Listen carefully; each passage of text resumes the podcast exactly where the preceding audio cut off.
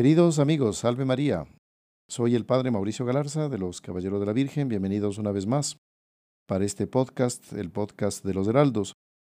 Debido a el gran pedido de nuestros seguidores para hacer un tema sobre los mensajes subliminales de la música, hemos decidido pues eh, grabarlo y ponerles a disposición para darles elementos a ustedes de prevención, de cuidado ante el ataque que está teniendo nuestra fe de parte del mal y todos los secuaces del demonio, si ustedes quieren, ¿no? Eh, estamos aquí con el hermano Marcelo Burneo, quien nos va a acompañar para enriquecer este programa. Bienvenido, hermano Marcelo. Salve María Padre Mauricio, es un agrado compartir con usted y con eh, nuestros amigos para de alguna manera poder resolver algunas inquietudes con relación a este tema. Muy bien, vamos entonces a rezar una, una Ave María a la Santísima Virgen, en el nombre del Padre y del Hijo y del Espíritu Santo. Amén. Dios te salve María, llena eres de gracia, el Señor es contigo, bendita tú eres entre todas las mujeres, y bendito es el fruto de tu vientre Jesús. Santa María, Madre de Dios, ruega por nosotros pecadores, ahora y en la hora de nuestra muerte. Amén. Sagrado Corazón de Jesús, en vos confío. Nuestra Señora de las Gracias, ruega por nosotros. San José, ruega por nosotros. Santos ángeles custodios, rueguen por nosotros. En el nombre del Padre, y del Hijo, y del Espíritu Santo. Amén. Amén. Queridos amigos, vamos a entrar al tema. hermano Marcelo, este tema de los mensajes subliminales. Y naturalmente, pues tenemos que explicar de qué se trata, por qué esto afecta al hombre, por qué esto tiene que ver con mi alma, tiene que ver con la fe, tiene que ver con la sociedad. Em, quisiera, hermano Marcelo, usted me estuvo comentando que estuvo revisando unos, eh, un texto del doctor Plinio en un libro llamado Revolución y Contrarrevolución, sobre el aspecto de cómo el hombre es fácilmente influenciable y manejable, se lo puede manejar al hombre a través de las bellas artes, a través de la pintura, a través de la arquitectura, a través de la música, que es el tema que vamos a tratar ahora, un poco de esto de los mensajes subliminales, vamos a centrarnos un poco en eso, no solo eso, pero sobre todo eso, ¿no? Claro, a partir de este punto sobre las tendencias, claro, se va a desarrollar todo este tema, Padre Mauricio. Me parece muy importante eh, para poder hablar de las tendencias que nuestros amigos eh, se recuerden un poco lo que la iglesia, lo que la teología nos enseña al respecto del don de integridad que lo tenía Adán en el paraíso. Era el dominio sobre su ser, de tal manera que él tenía las pasiones eh, sometidas, ordenadas, y era uno realmente de los privilegios. Infelizmente, por el pecado original, por las consecuencias del pecado original, todo eso quedó desordenado. Entonces el doctor Plinio analiza el problema de las tendencias que son eh, utilizadas ¿sí? por el proceso revolucionario, como él describe en su libro, para llegar a cambiar la mentalidad de una persona. Y ciertamente es una inquietud para nuestros amigos decir cómo es que una persona que tiempo atrás tenía buenas costumbres, que era un católico, con el pasar del tiempo modificó su forma de pensar. ¿Qué sucedió? Eh, ¿Lo adoctrinaron?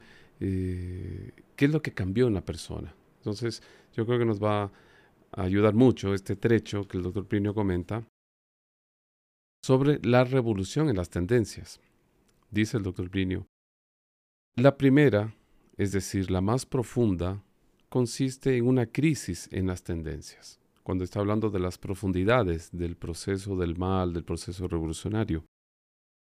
Esas tendencias desordenadas, que por su propia naturaleza luchan por realizarse, no conformándose ya con todo un orden de cosas que les es contrario, comienzan por modificar las mentalidades, los modos de ser, las expresiones artísticas y las costumbres, sin tocar al principio de modo directo, habitualmente por lo menos, en las ideas. Nos explica aquí el doctor Brinio que como es un trabajo muy minucioso, que tiene mucha sutileza, como el mal se sirve de eso, no va directamente hacia la persona a decirle yo voy a cambiar su mentalidad, su forma de pensar, sino que él necesita necesariamente el mal utilizar todos los medios para llegar a esa voluntad. Así es. Y aquí hablemos de los medios, hablemos del arte, ¿no? De las, eh, las pinturas. Hay colores, hay figuras, hay ambientes que pueden influenciarme en el alma. Entonces, lo que aquí nos está comentando el hermano Marcelo es eso, que esta, estos ambientes que surgen, poco a poco van creando un modo de ser. Y cuando las personas se aficionan a estos ambientes, después tienen que explicar por qué les gusta. Y ahí viene, vienen las ideas, ¿no? Y esto es lo que el doctor Brillo nos ha comentado en, esta obra, Revolución y Contrarrevolución. Entonces, todo nos afecta, todo nos afecta. Las, los, los vestidos que llevamos, eh, los automóviles en que andamos también inclusive, los colores que vemos, eh, los adornos que colocamos, los libros, la forma de un libro, la forma de un espero, por ejemplo, ¿no? Un espero puede ser hecho de una manera, de otra manera, una carpeta como esta, ¿no? Entonces, todo esto nos acaba influenciando. Y una de las cosas que más nos influencia, entre otras, es la arquitectura y la música que es lo que vamos a ver ahora. Que las músicas pueden cambiarnos nuestro modo de ser y hasta nuestro modo de pensar. De hecho, Padre Mauricio, algunas personas podrán decir, eh, pero Padre, yo soy una persona eh, muy piadosa, muy ordenada, muy correcta, y a mí no me afecta el hecho de esa música que me puede influenciar. De hecho, no, porque soy una persona de, muy coherente con mi forma de ser. Entonces, aquí se aplica una famosa frase que el doctor Plinio la cita, de este francés de Paul Bourget, que él dice lo siguiente, que es necesario vivir como se piensa, so pena de tarde o temprano acabar por pensar cómo se vive.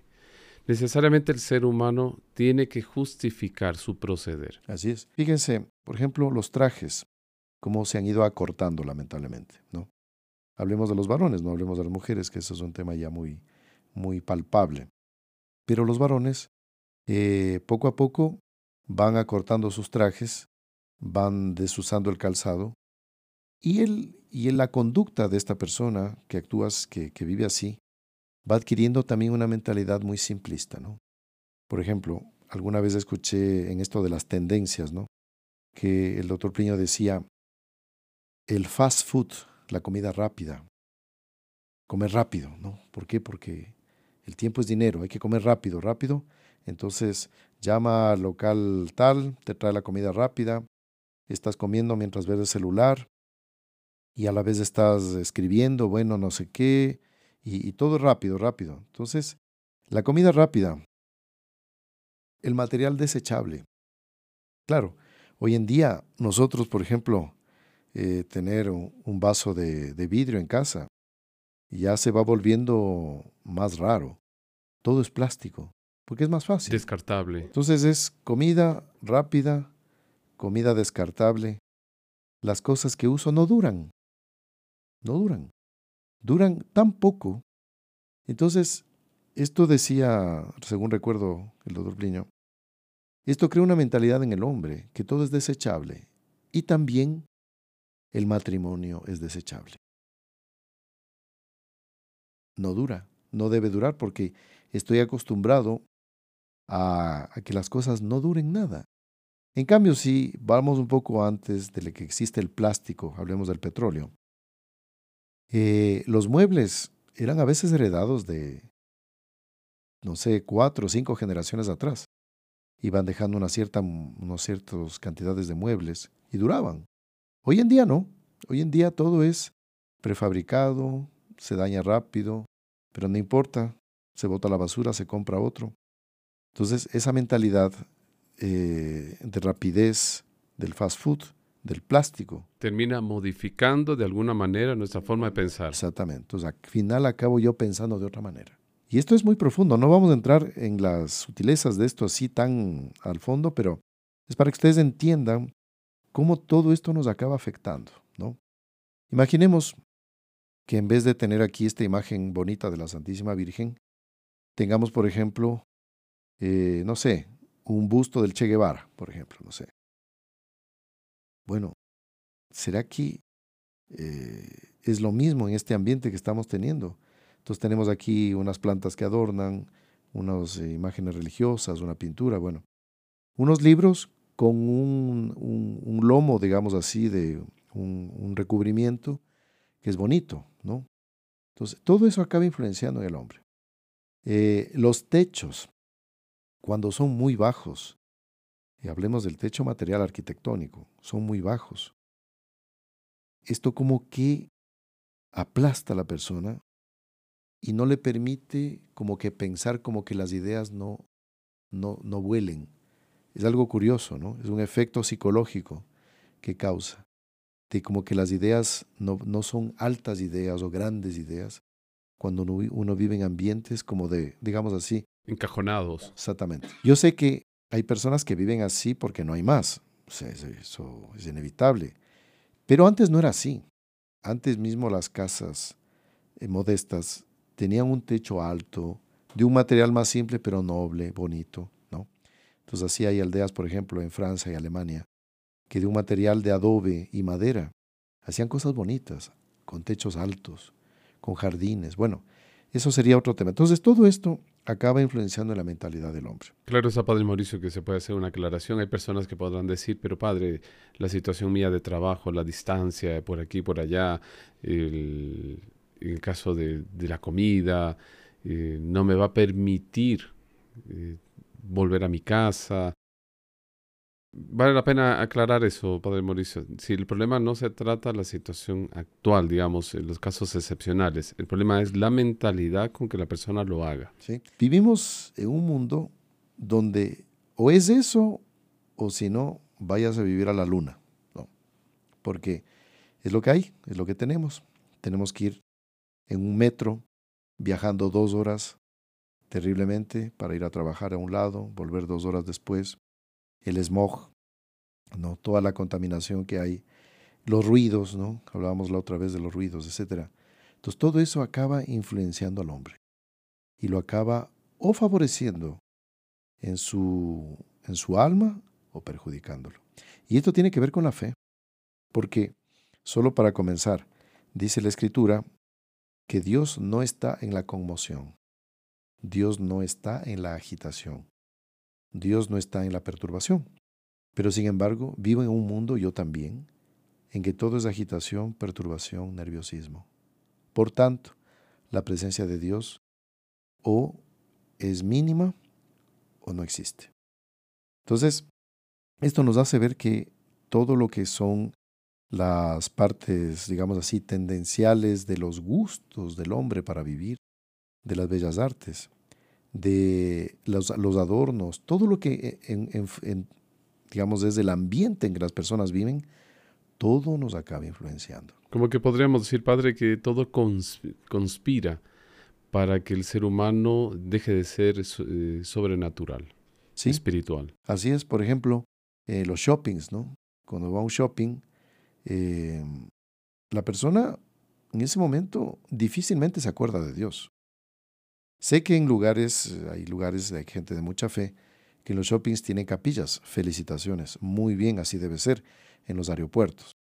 Pero fuera de ese ambiente, eh, que es mínimo, todo un centro comercial, o hablemos de edificios análogos, que no me recuerdan de Dios, no me hablan de Dios cómo que el pecado original desaparece momentáneamente. También, exactamente, ese es otro. Todo es cordialidad, eh, todo es bienestar, es seguridad. Es un ambiente así medio laico, una moral laica, y que también me acaba influenciando a mí, ¿no? Me acaba aficionando a ciertas cosas. Fíjense que ya saben, esto es medio universal, pero eh, la mayor parte de la gente que va al shopping... Disipar la mente. Es como que respirar un ambiente que tal vez no sea el mejor para la fe. Ahora, ¿qué hay que comprar? Hay que comprar. Que tiene que ver lugares donde debo comprar, lógico. Pero la forma como se construyen estos, estos lugares es que uno ve que no tiene el Espíritu de Dios. Debe haber un espíritu que inunde. Otra cosa de las cosas que también me acuerdo, el doctor Plinio tenía unos artículos en la Folia de Sao Paulo, un periódico muy conocido en Brasil. Eh, él tenía un artículo que salía cada semana, si no recuerdo mal era cada semana, que se titulaba Ambientes, Costumbres y Civilizaciones. Y él decía eso, cómo los hombres vamos cambiando de mentalidad, de criterios, de concepciones de la vida por los ambientes. Entonces él decía, por ejemplo, que a él no le gustaba para nada estos monumentos que se hacen en las avenidas, que son muy frecuentes en parques, en sitios públicos, que son figuras deformes o figuras informes, si usted quiere, o sea, no tienen nada. Claro, arte contemporáneo. Sí, no tienen lógica, no hay belleza. Pero hay gente que dice que eso es bello. Entonces, si ustedes pasan por una avenida, traten de observar, analizar los monumentos o los adornos que han puesto para darle un realce a un parque o un sitio público. Cuando ustedes ponen a ver, son cosas horribles. Bueno, eso de ahí me acaba influenciando, pero yo no me doy cuenta. Y aquí ya tenemos una explicación del tema que vamos a ver, que es el mensaje subliminal. Hablemos un poco de los juguetes, no antes de iniciar el tema. Los juguetes de los niños. ¿Cuántas veces uno no ve, y me ha tocado ir a casas y decirles, pero los superhéroes son monstruos. Objetivamente son monstruos. No, pero es el héroe, sí, pero nos cambiaron la mentalidad. Nos hicieron creer que ese monstruo no es malo, es bueno. Antiguamente usted diferenciaba lo que era el personaje bueno, él representaba el bien, el mal, pero hoy en día, claro, entre los superhéroes, el uno tiene cinco cuernos y el otro tiene tres. Entonces, el que tiene un cuerno menos o dos, ese debemos entender que es el bueno, supuestamente. Tal cual lo que dice hermano Marcelo.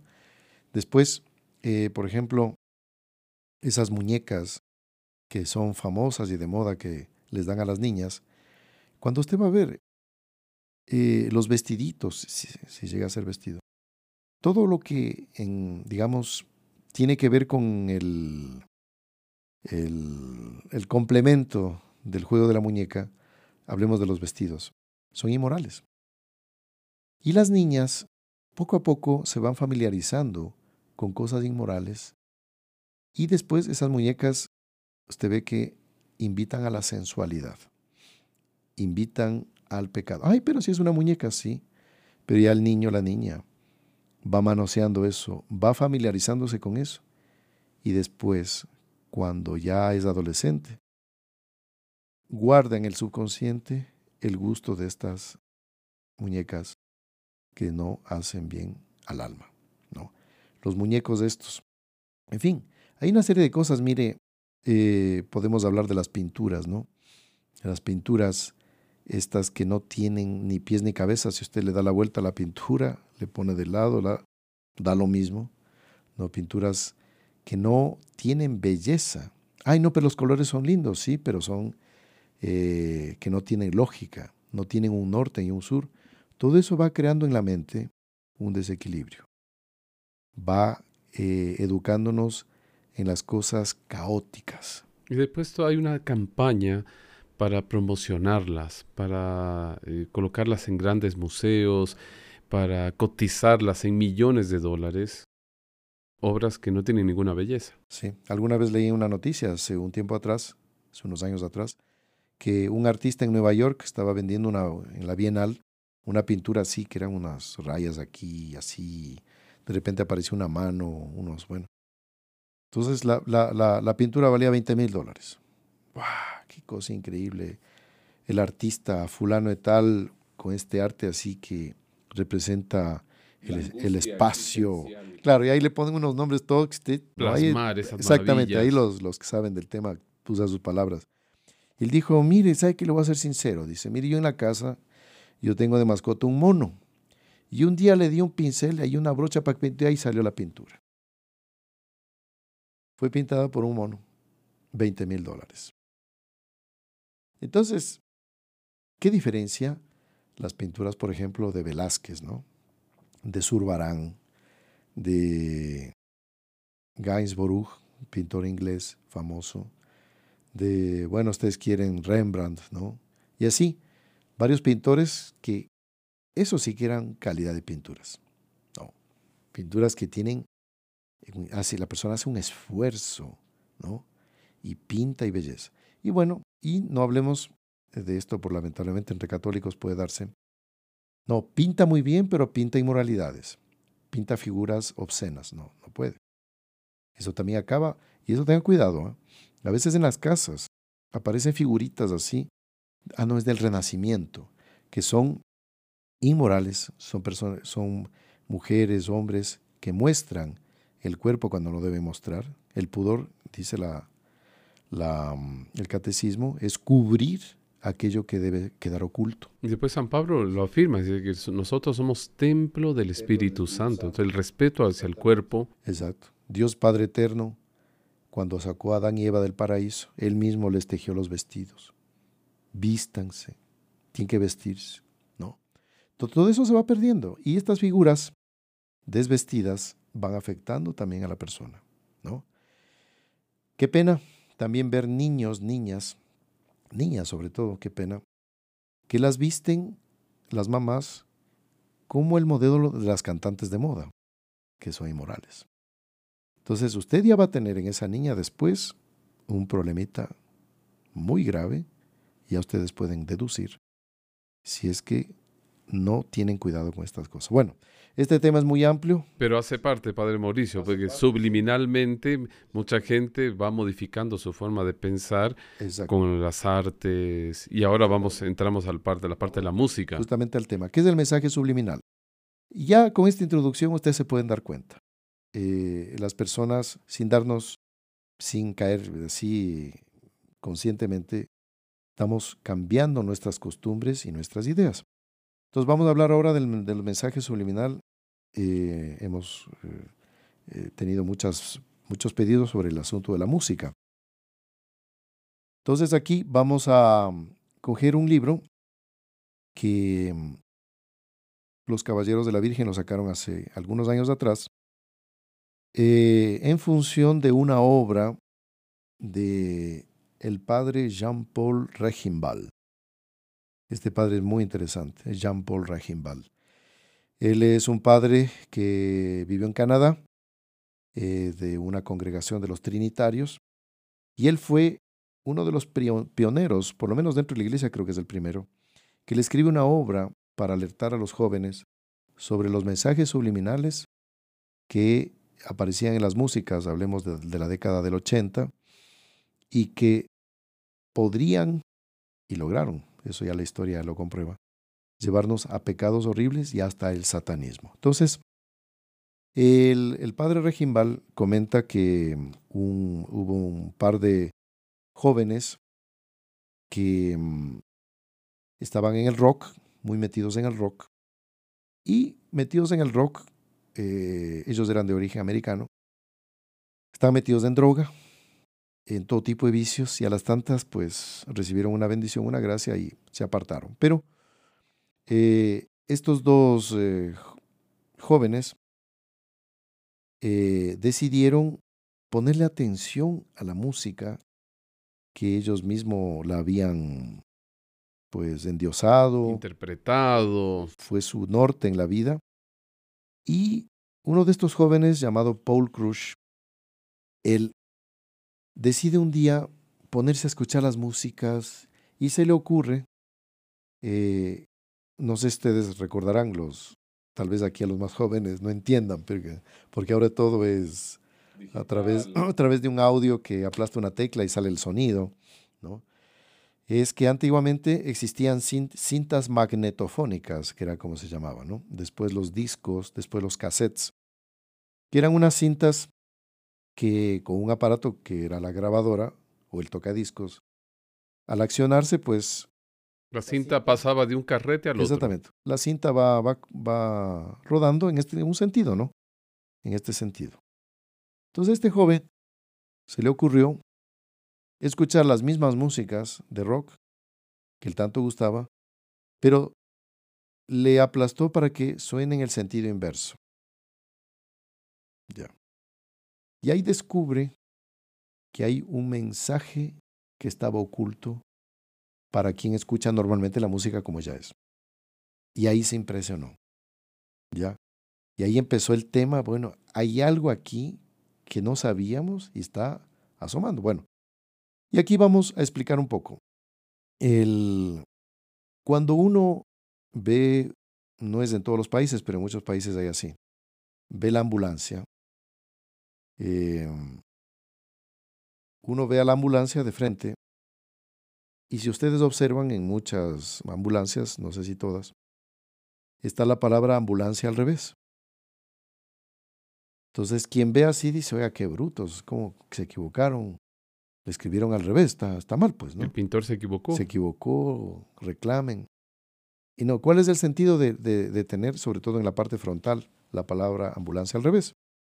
Es que cuando el conductor va manejando, en el retrovisor, él ve la palabra correctamente. correctamente. Entonces, cuando yo la veo así, eh, es ininteligible, no se entiende. Pero cuando lo veo en el retrovisor, sí le entiendo. Entonces, hablemos de que nosotros eh, podemos, dicen psicólogos y psiquiatras, entender ciertas frases, ciertas palabras, ciertos mensajes camuflados de esta manera, que están al revés. Pasan por nuestros ojos, Padre Mauricio, pero el cerebro los recibe, los capta y después los procesa. Así es. Y ahí viene el sentido profundo de este, de este, de este funcionamiento del cerebro humano. ¿Qué es lo que pasa? Eh, subliminal significa sub es debajo y limen es, eh, viene de latín, umbral, debajo del umbral. Es un mensaje que yo capto pero que pasa inadvertido a mi conciencia. En general, tenemos nosotros lo que es la parte consciente y la subconsciente. Este mensaje que nosotros ahora vamos a escuchar de las, de las músicas o vamos a analizar, es un mensaje que penetra sin que mi conciencia lo advierta. Mi conciencia no alcanza a percibir este mensaje si es bueno o malo, y llega al subconsciente y se queda ahí. Entonces, si yo, por ejemplo, le digo, por ejemplo, hermano Marcelo, ¿sabe qué? ¿Por qué no vamos a lanzarnos ahora de un puente y nos matamos? Te dice, oiga, pero está loco, padre, ¿qué le pasa? No, no durmió bien anoche. El consciente, mi conciencia rechaza esa idea, porque sé que está mal. Pero este mismo mensaje que yo le doy al hermano Marcelo, entra subliminalmente a través de este lenguaje extraño y penetra al subconsciente. Y que después se transforma en tendencias, en apetencias, en deseos que yo no me sé explicar por qué, de dónde es que me viene este deseo. No sé si, hermano Marcelo, usted tal vez haya escuchado de personas así. De hecho, Padre Mauricio, años atrás eh, comentaba una persona que hicieron una prueba de eso en, un cine en Estados Unidos. Quienes recuerdan las películas antiguas que también tenían cintas, ¿no? Eran películas, le, llamaban de 16 milímetros, que eran unos rollos enormes, enormes para pasar una película de dos, tres horas, pues eran unos carretes gigantescos que iban rodando y que en el proyector, ¿no? Se iban pasando las películas, eran unos eh, como los rollos de fotografía antiguos, como los negativos, unas eh, fotos pequeñitas así, ¿no? Pequeñitas, que al ser pasadas rápidamente, pues con la luz, con el proyector, ahí aparecía la imagen en movimiento, ¿no? Entonces, ¿qué es lo que hacían esta gente? Eh, este proyector, claro, unos tres, cuatro peliculitas pequeñas pasaban en un segundo, ¿no? Por la velocidad del... Entonces, en una de esas le colocaban eh, coma palomitas de maíz. Y este ejemplo que usted comenta, si no recuerdo mal, el hermano Marcelo, ocurrió en Fort Lee, en Estados Unidos. Ahí hicieron el experimento en 1957. Y ahí es que colocaban cada cierto tiempo este pequeño espacio. Ese anuncio. Que dice, coma palomitas de maíz. Que cuando usted veía la película, lo único que usted aparecía era como un chispazo así, como que había una interrupción tan breve. Pero imperceptible. imperceptible. Usted seguía viendo la película. Y cada tiempo había como un chispazo así, como que se iba la película, pero era tan pequeño la, la interrupción. La interrupción que usted sigue nomás viendo, no, no pasa nada. Entonces, en esa pequeña interrupción es que aparecía este coma palomitas de maíz. Como acá le dicen en Ecuador, coma canguil. Y vieron que cerca del 60% de ventas de palomitas de maíz aumentaron, lo que no era normal. Entonces así, imagínense, estamos hablando de técnicas de la década del 60, del 50. Imagínense cómo es ahora. ¿Cómo es ahora? No tenemos idea. Yo no podría decirle ni hacer un estudio aquí exhaustivo de todo lo que hay. Por ejemplo, si uno va al supermercado, ¿cuántas cosas no hay ahí que yo veo y que tienen algo de subliminal? Y que está violando mi conciencia. Entonces, este es el mensaje subliminal. Es un mensaje que penetra a mi subconsciente. Mi consciente no lo alcanza a descifrar. Entonces, si me propone algo malo, yo no lo hago. Entonces, esto fue y aquí vamos a entrar ya a un tema más, más, más concreto de ciertas letras de la música. En este estudio del padre eh, Jean-Paul Regimbal, él comenta que, claro, los mensajes, él habla más en función de la música rock, pero puede ser otro tipo de música. Hoy hay el reggaetón, hoy, en fin, y otros eh, movimientos musicales, gustos musicales, que mm, no vamos a entrar en todo, vamos a regirnos en esto, pero podemos aplicar a otras, a otras cosas. Entonces, el padre Regimal llegó a mm, descubrir que los mensajes subliminales eran para estimular la lujuria, la rebelión, la, rebelión contra el orden, contra los padres de familia, la promoción de los vicios y la adoración a Satanás. Eso toca mucho, Padre Mauricio, eh, cuando se habla de las potencias del alma, se habla de la inteligencia, de la voluntad y de la sensibilidad. Y justamente fue lo más afectado, como las consecuencias del pecado original, la parte de la sensibilidad. Entonces es como una especie de rebelión de los sentidos contra la inteligencia, contra la voluntad. Es eso mismo. Y aquí vamos como este tema se levantó a raíz del tema del podcast que hicimos del yoga, en el yoga mencionábamos en este programa que mm, un gran satanista, que es tenido así como una especie de ídolo satánico, eh, llamado Al Aleister Crowley, este hombre era como conocido en el argot satanista como el más malvado de todos los malvados. El más malvado de todos los satanistas. Imagínense los propios malvados decían que él era el más, malvado. ¿Cómo sería? Aleister Crowley, comentan el padre Regimbal, él fue el que a través de un oráculo satánico, una inspiración satánica, introdujo el asunto del mensaje subliminal. Él fue.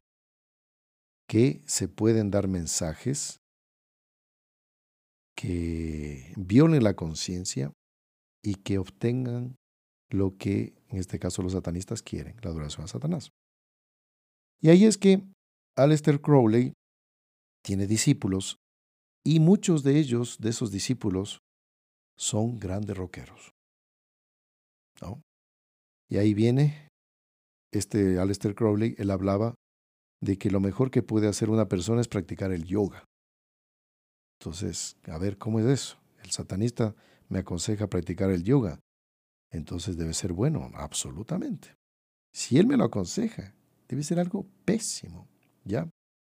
Y aquí, en este estudio del padre Regimbal, él comenta cómo em, al recomendar el yoga a Lester Crowley, tiene también seguidores en los Beatles.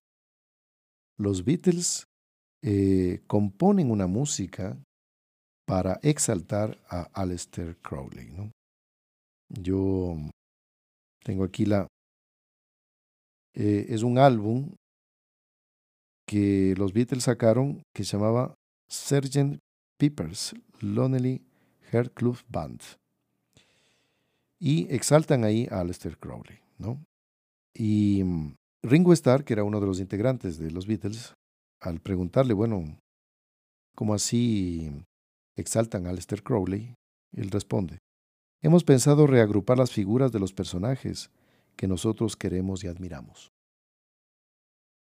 Después, eh, en este Aleister Crowley, ya les comenté la otra vez, pero él tiene una casa, una mansión junto al lago Ness en Escocia, que le conocen como Bolescan House, donde se practicaron todo tipo de monstruosidades, pecados, bestialidades, crímenes.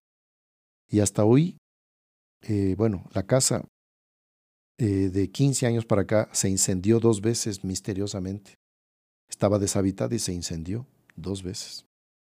Una cosa bien extraña.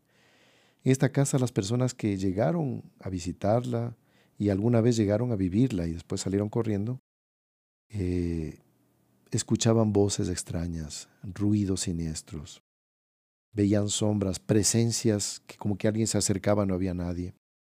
Eh, bueno, este sitio donde vivió Aleister Crowley es comprado esta mansión de Boleskine House después de que él muere por uno de los integrantes de uno de los grandes mm, rockeros de, del 80, el conjunto Led Zeppelin. Lo compró el cantante principal que se llamaba Jimmy Page. Él lo compró. Y él componía, compuso también músicas, compusieron Led Zeppelin para recordar a Aleister Crowley, al satanista. Luego también se forma en esta misma casa, en Boleskine House, para eh, eh, entrar en el satanismo, eh, uno de los integrantes de Black Sabbath, Ozzy Osbourne. Entonces fíjese, satanismo, misas negras, Aleister Crowley yoga, todo entra en lo mismo. Y aquí tenemos también otro personaje que lo cita el padre Regimbal en su estudio, que se llama Kenneth Anger.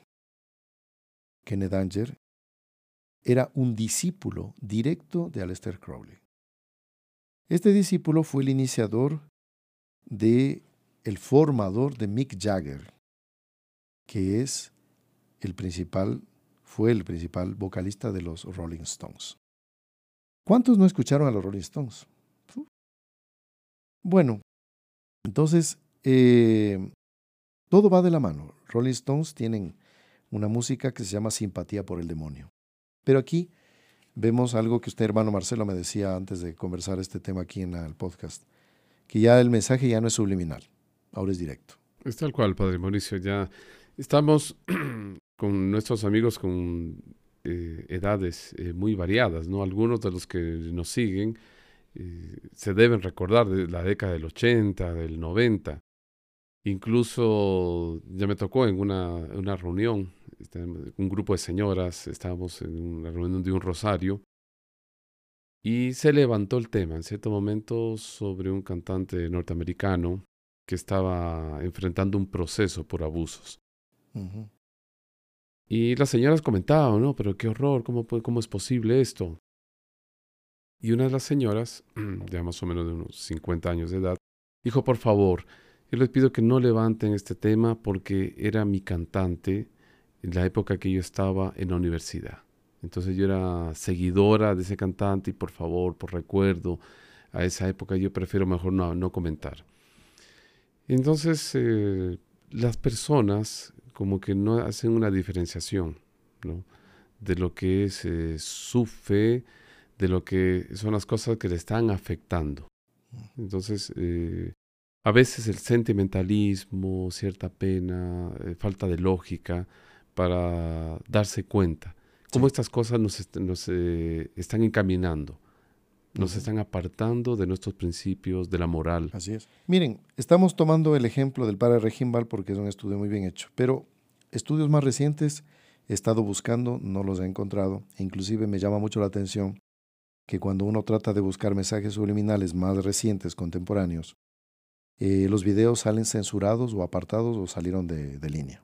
No se los puede ver.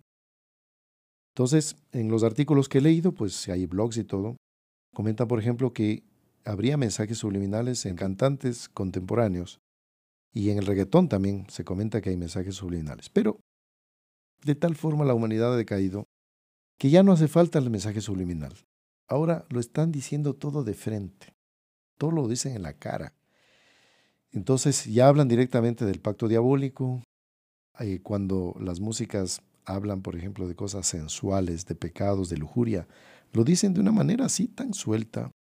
Y la gente, por ejemplo, en, en un bus, en un ómnibus o en los desea, van escuchando, todos van escuchando y bueno, y lo peor de todo, Padre Mauricio, es que ya no hay reacción de la opinión pública. Sí. Si la persona dice que es coherente con su fe, con sus principios, debería reaccionar. Y ya hemos tenido algunos casos, ¿no? Y las personas eh, son conscientes de eso.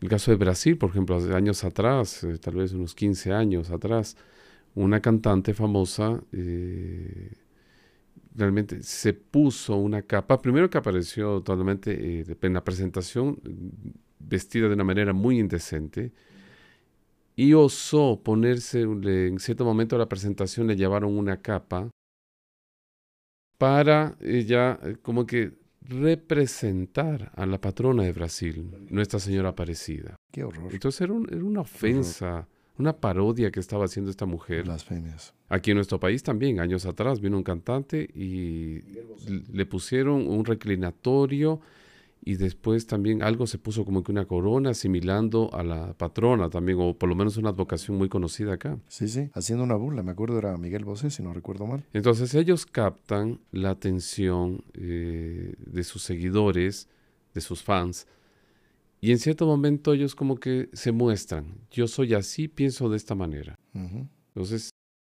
lógicamente estos seguidores, por esa afinidad, eh, van a terminar de alguna manera como que consintiendo. Así es. Y verán, aquí eh, quiero comentarle, quiero retroceder un poco. Es para ver cómo todo esto fue preparado. O sea, los mensajes claros y directos que hay hoy en día en las músicas o en películas o donde sea, donde hay medios de publicidad, ya, porque no, no vamos a entrar aquí en el tema de los mensajes subliminales en las películas.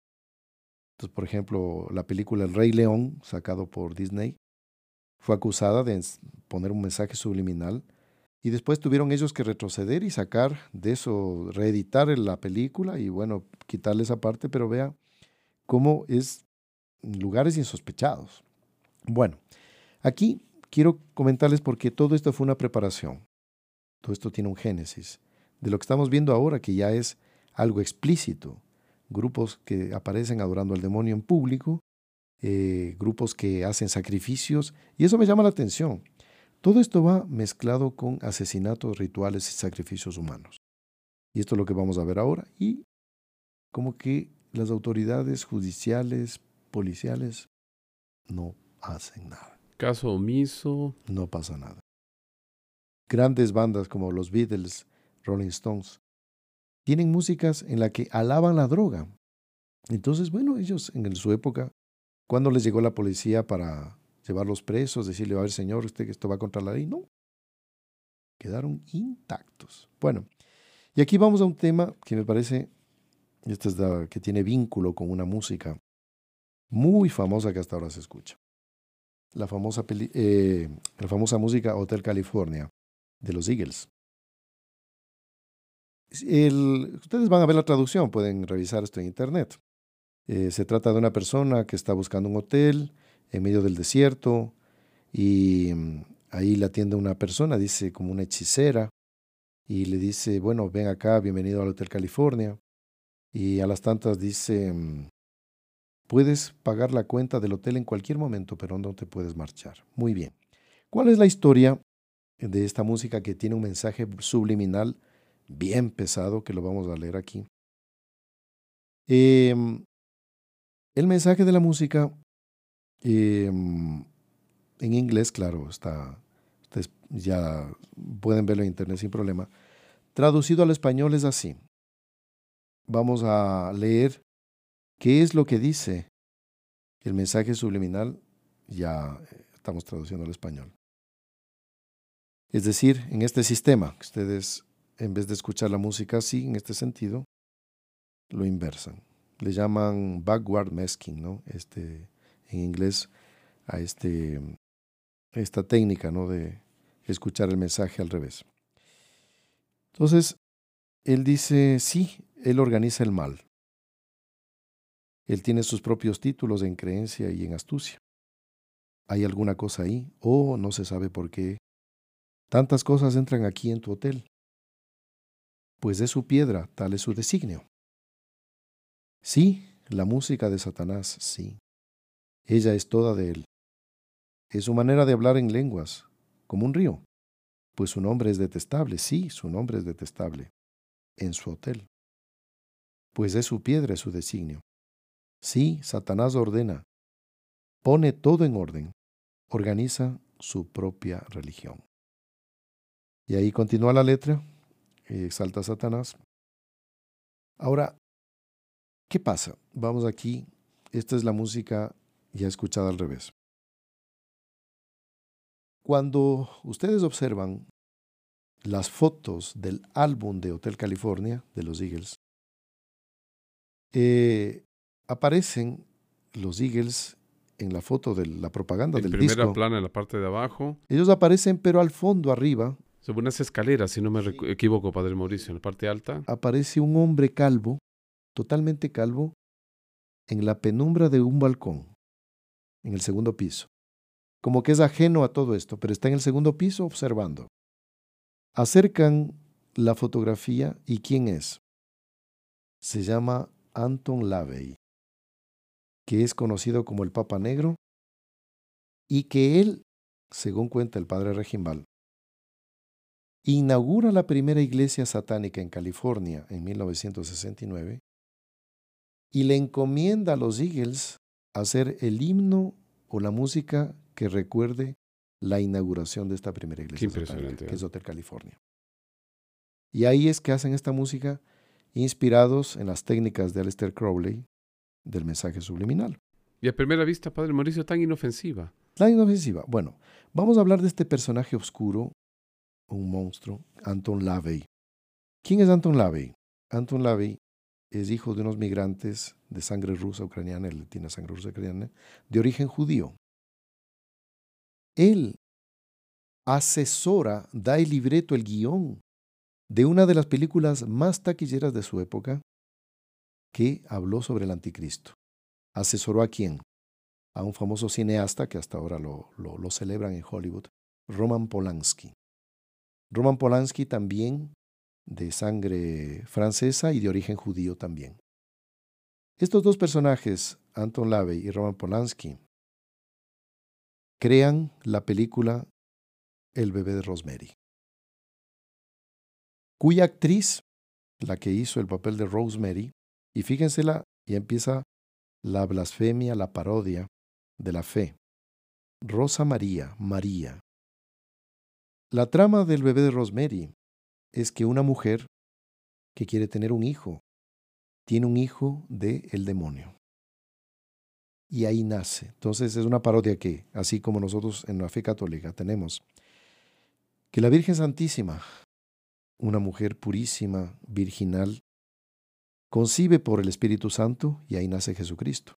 En esta película es Satanás que hace concebir a una mujer, Mia Farrow, que era una mujer, bueno, ni les puntos suspensivos, y ahí nace el hijo de concebido por el demonio. O sea, el anticristo en esta película sería todo lo que es una payasada, o sea, todo lo absolutamente, o sea, payaseando es la palabra, lo que fue la concepción de Nuestra Señora con el Espíritu Santo. Entonces aquí como que dan a entender de que el anticristo nacería así, de una mujer pésima, en contraposición a la Virgen purísima, no el Espíritu Santo, sino el demonio, y ahí nace el anticristo. Esa es la trama de la película, El bebé de Rosemary. Y Roman Polanski fue una de las películas que le lanzó más a la fama, esta película del anticristo. Ahora bien, ¿qué aconteció? Anton Lavey asesora la película de Bebé de Rosemary. Y Roman Polanski, eh, ah, un paréntesis aquí con Mia Farrow, que era la actriz de esta película. Ella fue una de las compañeras de los Beatles que viajó a la India a hacer el curso de meditación trascendental con el Maharishi Mahesh Yogi. Y ahí es donde el Maharishi les enseñó el yoga y toda la historia. Bueno, un paréntesis. Mia Farrow era la actriz de esto. ¿Qué pasa? Que Roman Polanski, él se casó con una actriz también llamada Sharon Tate. Sharon Tate, a eso de las diez y media de la noche, Roman Polanski había viajado a Londres, entra una horda de satanistas, liderados por Charles Mason, lidera y asesinan brutalmente a Sharon Tate y a otras personas también. ¿Y qué hacen? El bebé de Rosemary, escuchen bien, el bebé de Rosemary nace un niño que sería el anticristo. Sharon Tate estaba a dos semanas de dar a luz. Y estos satanistas la sacrifican y hacen una monstruosidad y al niño también lo destrozan. Fue un asesinato ritual. Charles Mason, famoso. Entonces fíjense cómo es el vínculo todo este satanismo.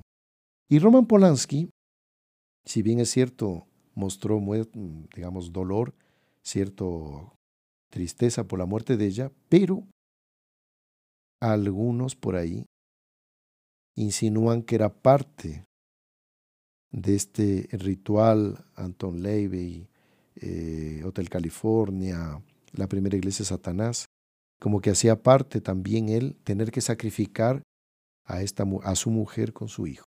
Eso queda en la penumbra, no lo vamos a, a decir si fue así, si no fue así. Pero todo muy extraño. Y todo vinculado a Aleister Crowley, yoga, Maharishi Mahesh Yogi, los Beatles, etc. Entonces, ¿qué hay aquí? Hay una agrupación que está impulsando a la gente hacia el satanismo, hacia lo macabro, hacia lo monstruoso. Entonces, esto les quería mostrar para que ustedes vean cómo todo hace parte de lo mismo, ¿no? Y no vamos a entrar en más detalles porque lamentablemente el tiempo no, no, no nos da y para comentarles de grupos y cosas mm, sería para hacer otro podcast, pero creo que ya con esto me parece que es suficiente. Pero quiero terminar apenas. Fíjense que Existe también dentro de como un modo de mensaje subliminal. existen también los mensajes cabalísticos. ¿Qué es el mensaje cabalístico? Es un mensaje oculto, es decir, yo puedo eh, hacer una poesía que hable de ciertas cosas de la naturaleza, de un parque, un paseo, pero yo tomo estas, estos estas descripciones, tratando de transmitir un mensaje. Entonces se llama mensaje oculto o cabalístico. Algo de subliminal tiene, pero se llama propiamente cabalístico. Entonces, hay acusaciones muy serias hacia un grupo, hablemos ahora en español, eh, que se hizo famoso también por los 80, que es Mecano. ¿no? Dos músicas famosísimas que hasta ahora se escuchan. Cruz de navajas, ya. No voy a entrar en todos los detalles, lamentablemente el tiempo no nos da, pero unos especialistas analizaron esto y eh, cómo era parecido esta descripción de esta parte de la letra que llevamos a ver con un ritual que se hace en el satanismo, cuando se va a sacrificar a una persona. Cuando un grupo satanista va a sacrificar una víctima para ofrecerle al demonio, cogen tres puñales en forma de cruz, pero los ponen al revés. Queda de cabeza. Es la cruz invertida que se llama, que es el símbolo del satanismo. Es para humillar a Jesucristo, la redención. Entonces toman estos tres puñales de cabeza y con esos van a sacrificar con tres puñaladas a la víctima. Entonces, en este estudio eh, que pude escuchar, está grabado también, eh, dice cruz de navajas por una mujer. brillos mortales despuntan al alba, sangres que tiñen de malva el amanecer. Ya vamos a ver. Aquí viene la frase. Sobre Mario de Bruces tres cruces. En el satanismo toma las tres cruces invertidas en los puñales para hacer contra a las tres señales de la cruz que recibimos en el bautismo, ¿sí? En que somos como que hijos de Dios entregados a Dios. Entonces dice, una en la frente la que más dolió, otra en el pecho la que le mató. O sea, aquí describe, según este estudio, eh, que hay un sacrificio ritual, ¿no? En esta cruz de navajas. ¿Por qué? Por una mujer.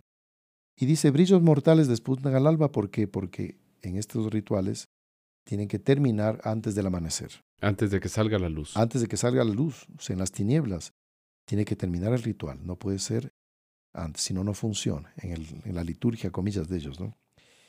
Y por eso la sangre que tiñe de malva el amanecer. ¿no? ya se derramó esa sangre, ya fue ofrecido el sacrificio. ¿no? La otra música que también estaba escuchando, eh, Hijo de la Luna. Eh, en grupos satánicos, la luna representa al demonio. Ahí está el mensaje, cabalístico. La luna no es la luna luna, es el demonio. Y hay, en algún momento podríamos comentar esto, pero Ana Catalina de Emmerich, entre otras, pues tiene mucho recelo con la luna, no sé, por una cuestión ahí que tiene que ver de ocultista. No, no vamos a entrar por ahí. Entonces, ¿qué es lo que dice Hijo de la Luna? ¿no? Em, eh, la luna pide un hijo que le sea entregado. ¿no? Ustedes la música pues la van a ver, ustedes ya lo saben. ¿no? Entonces dice, luna que quiere ser madre y no encuentras querer que te haga mujer, dime luna de plata, ¿qué pretendes hacer con un niño de piel? Hijo de la luna. Entonces, eh, es como que el demonio está pidiendo un hijo que le entreguen a alguien. A esta mujer que no podía tener hijos, a las tantas tiene, pero entrégame este hijo. Dámelo. Es lo que el demonio quiere, que nosotros nos consagremos al demonio. Entonces, em, ¿qué pretendes hacer con un niño de piel? Ah, jajaja, ja, ah, jajaja. Ja, bueno, empieza el estribillo. ¿Será? ¿No será? Simplemente les damos como un, elemento para que tengan ahí. Después, una música de Gloria Trevi, que también ahí tiene, hay indicios de, de ser una persona muy extraña, mezclada con el oscurantismo, ¿no? con el ocultismo. Tiene una música que se llama Ya no, del álbum Ángel de la Guarda. En este mensaje, pues, ahí habla de la rebelión de los padres, de los hijos a los padres. Que los hijos tienen que rebelarse contra la autoridad, contra los padres, etc. Bueno, aquí terminamos este nuestro podcast para finalizando apenas con unos consejos, hermano Marcelo, qué hacer delante de esto. ¿Qué le parece? Sí, Padre Mauricio, no hay mejor cosa que primero crecer en la oración. Porque es fundamental que nosotros tengamos una vida ordenada, una vida sacramental, y claro, ciertamente se levantan muchas inquietudes porque todos estamos siendo objetos de estas malas influencias, pero tenemos que convivir, tenemos que seguir adelante. Después, eh, procurar eh, evitar este tipo de cosas. O sea, ordenar los gustos. Después de toda esta explicación de las tendencias, de la influencia del arte, procurar que nuestros ambientes eh, sean ordenados en función de las cosas de Dios. Porque Dios nos da los medios, o sea, tenemos esa inteligencia, un senso de, la belleza eh, y a partir de eso ordenar nuestro comportamiento, ordenar nuestros gustos. Claro, exactamente. Y tengamos cuidado que mm, hoy en día cuando los grandes medios de comunicación le hacen propaganda a algo, a una música, a una película, a un libro, a un personaje, mismo religioso, ¿ah? ni siquiera los religiosos salvo.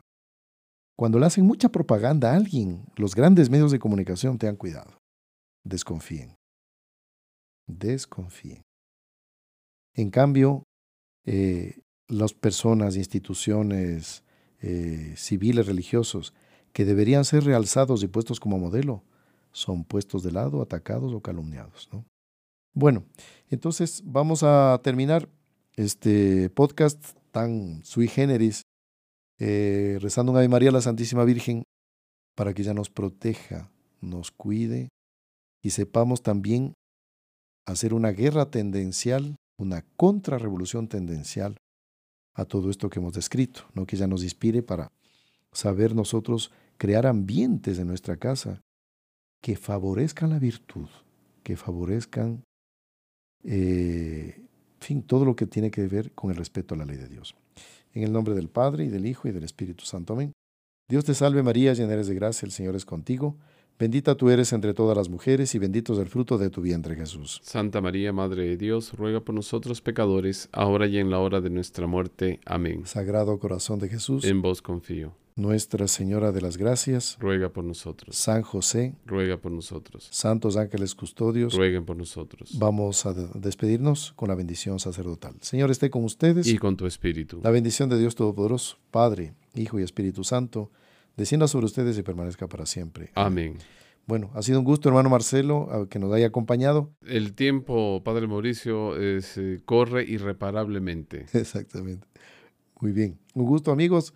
Que tengan un buen día, buena tarde, buena noche en el momento que vean este podcast. Salve María.